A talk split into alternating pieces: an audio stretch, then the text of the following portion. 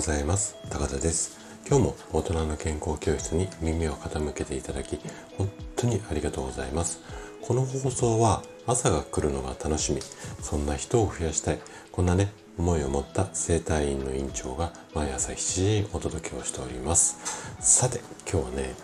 これって本当？食べ合わせの秘密。こんなテーマでお話をしていきます。あの先日ね食べ合わせに注意しよう。そんな配信をしたんですよ。でえっ、ー、とこのどんな内容か、うんと先日の配信ね。まだ聞いてないよという方は是非ね概要欄の URL からこうちょっとチェックしてみてもらいたいんですがでその配信の中であのその配信のコメント欄、うん、の中で、えっと、例えばスイカと〇〇だとかあとはうなぎや天ぷらとの食べ合わせ。こういい悪いって昔から言われてるこの食べ合わせの悪いやつとかってありますよね。でそういった食べ合わせの弊害なんかにあのついてこううんいろいろと知りたいですよこんなコメントをいただいたんですよね。なので今日はその回答という感じでお話をしていきます。でかなりね意外な事実もあると思うので、ぜひ最後まで楽しんで聞いていただけると嬉しいです。あと、ちょっとね、今日、あのー、これとこれの組み合わせはこうで、ああで、なんて話を少しこう具体例交えながら話をしていくので、ちょっとね、いつもより長めの話になってしまうと思うんですね。なので、えっと、倍速とかをうまく使いながら最後まで聞いていただけると嬉しいです。じゃあ、早速ここから本題に入っていきましょう。で一緒にこう食べることで体に害を及ぼすものとして伝われ伝わっているこう食べ合わせなんですけどもでもね実はこれ今の時代では一般的なあくまで一般的なね食生活を送るのであればあんまりこう食べ合わせって気にする必要はありません。じゃあなんで昔からね食べ合わせこれとこれを一緒に食べちゃダメよっていうふうに言われるようになったのかっていうとこれね大きな理由としてはその昔の時代背景っていうところがあるんですよ。例えばこんなことです。昔は今よりも流通に時間がかかったことだったりだとかあとは冷蔵もしくは冷凍とかの、まあ、技術であったりとかあとは食品そのものの、まあ、保存技術この辺りがこう未発達っていうかあんまりこううんとそういった技術が長けてなかったので要は日持ちしなかったっていうところですね。でいわゆるこのその昔っていうのは最近ではこの当たり前になった賞味期限とか消費期限この辺も昔はね表示がなかった食品なんかもあったのでこの辺りからあの要は腐ってる食べ物かどうかっていうのは食べてみて判断するしかなかったんですね昔は。なので、えっ、とこういった食べ合わせっていうような考え方っていうのも出てきたしあとは高価な食べ物を食べ過ぎないようにみたいな側面もあったっていうふうに言われています。なので今の保存技術とか冷凍とか冷蔵の技術が発達した現代であればまあ、栄養学的に言うとねあの基本的には気にする必要なしっていうふうに思っててもらって OK です。ただそうは言っても気になるっていう方も多いと思うので食べ合わせの悪い例としてうんとおそらく聞いたことであるであろうこのこれとこれはダメよっていうやつを5つほどねあの具体的に見ていってじゃあこれはいいのか悪いのかっていうようなあの話をしていきます。でまず1つ目がうなぎと梅干しです。これねうなぎは江戸時代から高級品であったため後で食べようってする人が非常に多かったみたいなんですよね。でこれが腐っているかどうかあとこう後で食べようって残しておいてそれが腐ってるかどうかは食べて判断するしかなかったんですね。で食べ物っていうのは一般的に腐ると酸っぱくなることが多いんです。あくまで一般的にですけど。なので、酸味のある梅干しとうなぎを一緒に食べてしまうとうなぎが腐っているかどうか気づきにくいこんなことからうなぎと梅梅干しは食べ合わせが悪いというふうに言われたっていうような形で言われています。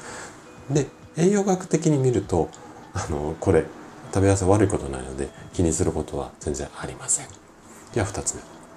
天ぷらとスイカです。で天ぷらいわゆる油物とスイカお水のものですね。これを一緒に食べるとスイカの水分で胃酸が薄まってしまって天ぷらの消化が悪くなる。こんな考え方からこの天ぷらとスイカがダメよっていうふうに言われたっていうふうになってます。で天ぷらを食べた後なんですが胃酸が薄まるほどこう大量のスイカを食べるのであればこの組み合わせっていうのは気にする必要あるんですがそれね胃酸が薄まるほどのスイカってどれぐらいの量かっていうとまあ丸ごとのスイカちょっと大きさあるんですが5個とか10個とかそんなレベルなのでこれも気にしなくて大丈夫です。はいじゃあ次3つ目でね。きゅうりとトマトです。でこれねビタミン C には酸化型と還元型っていうような2つの種類があって酸化型っていうのはがんを抑える効果が低いっていうふうに言われていてでこれで体に良い機能っていうのは少ないんですよねこの酸化型っていうのは。できゅうりとトマトの組み合わせが良くないって言われてるのもこの辺りの理屈から広まったようなんですよ。でちょっと難しい説明になっちゃうんですがきゅうりに含まれるアスコルピン酸酵素まあアスコロピナーゼなんて言われたりしますが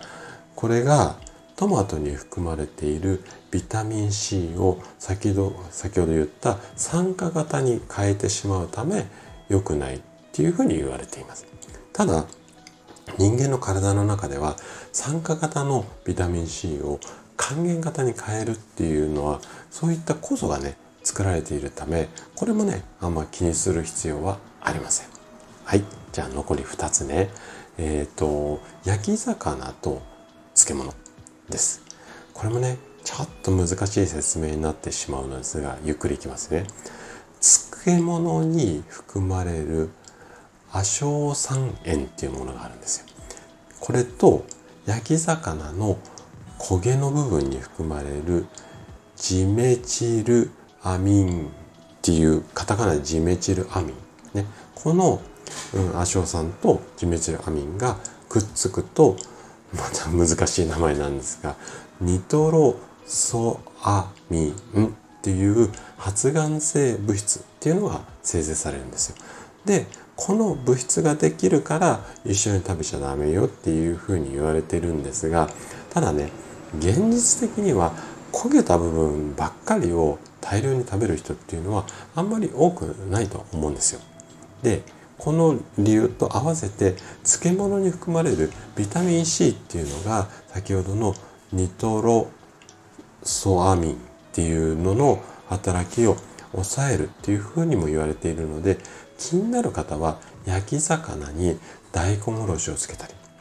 あの焼き魚食べた後食後にねみかんとかいちごといったビタミン C が豊富なフルーツを食べるみたいな工夫されるといいと思います。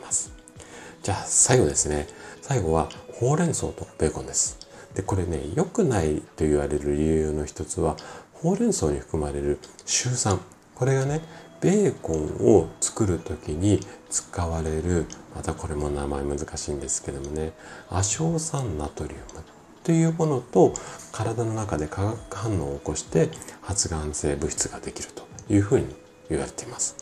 で、もう一つ理由があって、ベーコンに含まれるリン酸っていうやつがほうれん草の鉄分だったりカルシウムの吸収を阻害してしまうから。でこの2つの理由ってどちらもまあ医学的っていうか栄養学的には正しい理論なんですよ。なのでこの組み合わせが悪いよっていうのは間違いじゃないんですがただね影響を与えるだけの量を食べようとするとこれね量で言うと10人前ぐらいの量になるのでまあねここもねあんまり現実的には気にする必要はないレベルです。ということで今日紹介した5つなんですけども基本的にはあまり気にしすぎないで OK なんですがただそればっかりになってしまうとちょっと,、うんとリスクが伴うところもあるので、まあ、今日の話を参考にしながら、えー、いろいろ食べ合わせ工夫してみてください。で今日は食べ合わせこれとこれ悪いよっていう話をしたんですが明日ねこれとこれは組み合わせて食べてくださいよっていうのをちょっとこの話の続きの、まあ、後半みたいな感じでお話もしていこうと思います。はい。ちょっと長くなってしまったので、えっ、ー、と、今日はね、ここでおしまいにして、明日はこの組み合わせがいいですよっていう話をしていこうかなというふうに思っています。はい。そして、いつもいいねやコメントいただき、本当にありがとうございます。皆さんの応援がとっても励みになっています。今日も最後までお聴きいただきありがとうございました。それでは素敵な一日をお過ごしください。トライアングル生態の院長高田がお届けしました。では。